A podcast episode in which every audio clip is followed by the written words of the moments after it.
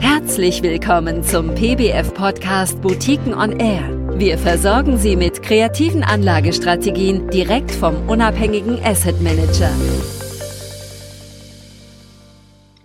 Guten Tag, meine Damen und Herren. Ähm, künstliche Intelligenz oder auf Englisch äh, Artificial Intelligence ist heute in aller Munde. Eine Zukunftstechnologie, die sicherlich weitreichende Veränderungen in Wirtschaft und Gesellschaft mit sich bringen wird. Nicht erst seit der Auflage des äh, AI Leaders Fonds beschäftigt sich Christian Hinz von der Christian Hinz Vermögensverwaltung mit diesem Thema. Daher bin ich sehr froh, dass ich ihn heute bei mir habe. Hallo, Herr Hinz. Hallo. Ich habe ein paar Fragen an Sie. Fangen wir einfach mal an da mit dem Thema ähm, künstliche Intelligenz, habe ich eben schon gesagt, ist in aller Munde. Wie kamen Sie dazu, denn einen Fonds bei diesem Thema aufzulegen? Als Vermögensverwalter beschäftigen wir uns schon immer mit Megatrends. Ich habe drüben ein Buch rausgeholt, äh, letzte Woche mal. Mein erstes Buch im Bereich Megatrends war von 1990 und hieß Megatrends 2000. Und jetzt haben wir da bemerkt, äh, so vor drei Jahren ungefähr 2017, dass immer mehr künstliche Intelligenz in den eigentlichen Sparten auftaucht. Nicht nur in Technologie, wo man es erwartet, auch im Gesundheitsbereich, Freizeit, Konsum, überall kommt künstliche Intelligenz hoch.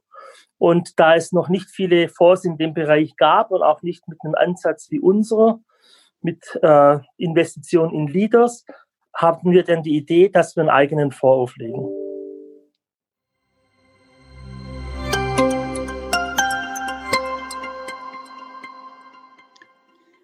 Sie haben eben gesagt, äh, dass das nicht nur im Technologiebereich eine Rolle spielt, aber äh, vielleicht können Sie noch mal so ein, zwei Beispiele bringen. Sie haben eben gesagt, Gesundheit zum Beispiel. Wo, wo wird das denn praktisch angewandt, da die KI? Also im Gesundheitsbereich äh, gibt es einen großen Durchbruch bei Krebserkennung.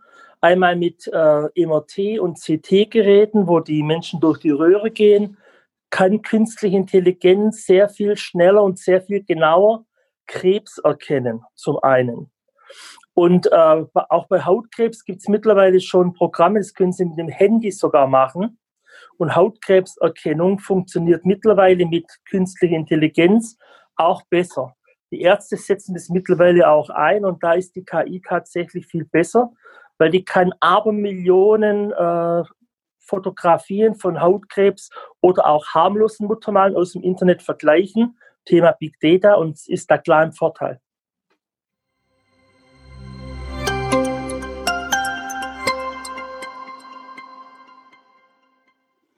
Der Fonds heißt ja AI Leaders, also Marktführer. Ähm, wie definieren Sie das? Was sind für Sie Marktführer? Also Marktführer sind für uns äh, Unternehmen, die zum einen eine starke Marke haben, einen Burggraben haben, der Platzhirsch sind am Ende. Also die wirklich da die führenden äh, Unternehmen in ihrem Bereich sind.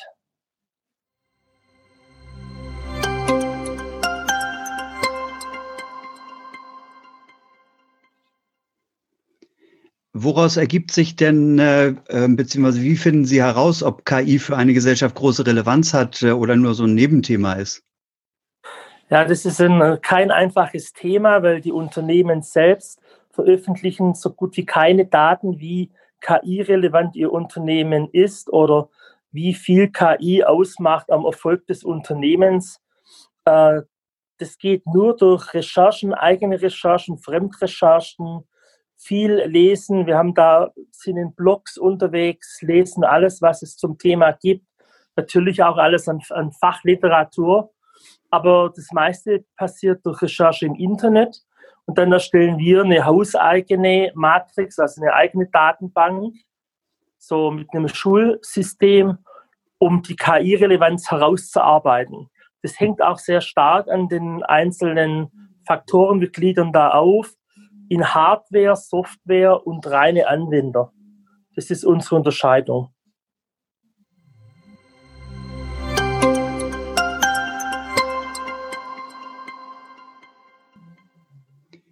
KI wird ja sicherlich in ganz vielen Bereichen zukünftig noch äh, ganz große Chancen haben, aber äh, wo sehen Sie denn aktuell die größten Chancen? Ja gut, zum einen habe ich ja schon gesagt, im Gesundheitsbereich, da spielt es eine sehr große Rolle. Krebserkennung habe ich schon gesagt, aber auch zum Beispiel für die schnellere Entwicklung von neuen Medikamenten. Da haben wir aktuell ja das Beispiel der Impfstoffentwicklungen. Mit durch künstliche Intelligenz kann man den gesamten Prozess extrem beschleunigen. Wenn Sie heute mal überlegen, um einen neuen Impfstoff zu entwickeln und einzuführen, dauert es normalerweise sieben bis neun Jahre. Jetzt will man Impfstoff in, innerhalb von einem Jahr auf den Markt bringen. Ob das komplett funktioniert, wird sich am Ende zeigen. Ich finde es da selbst mit KI ein bisschen äh, herausfordernd, das schon in einem Jahr auf den Markt zu bringen. Aber auf jeden Fall kann man da diese ganzen äh, Entwicklungszyklen extrem abkürzen.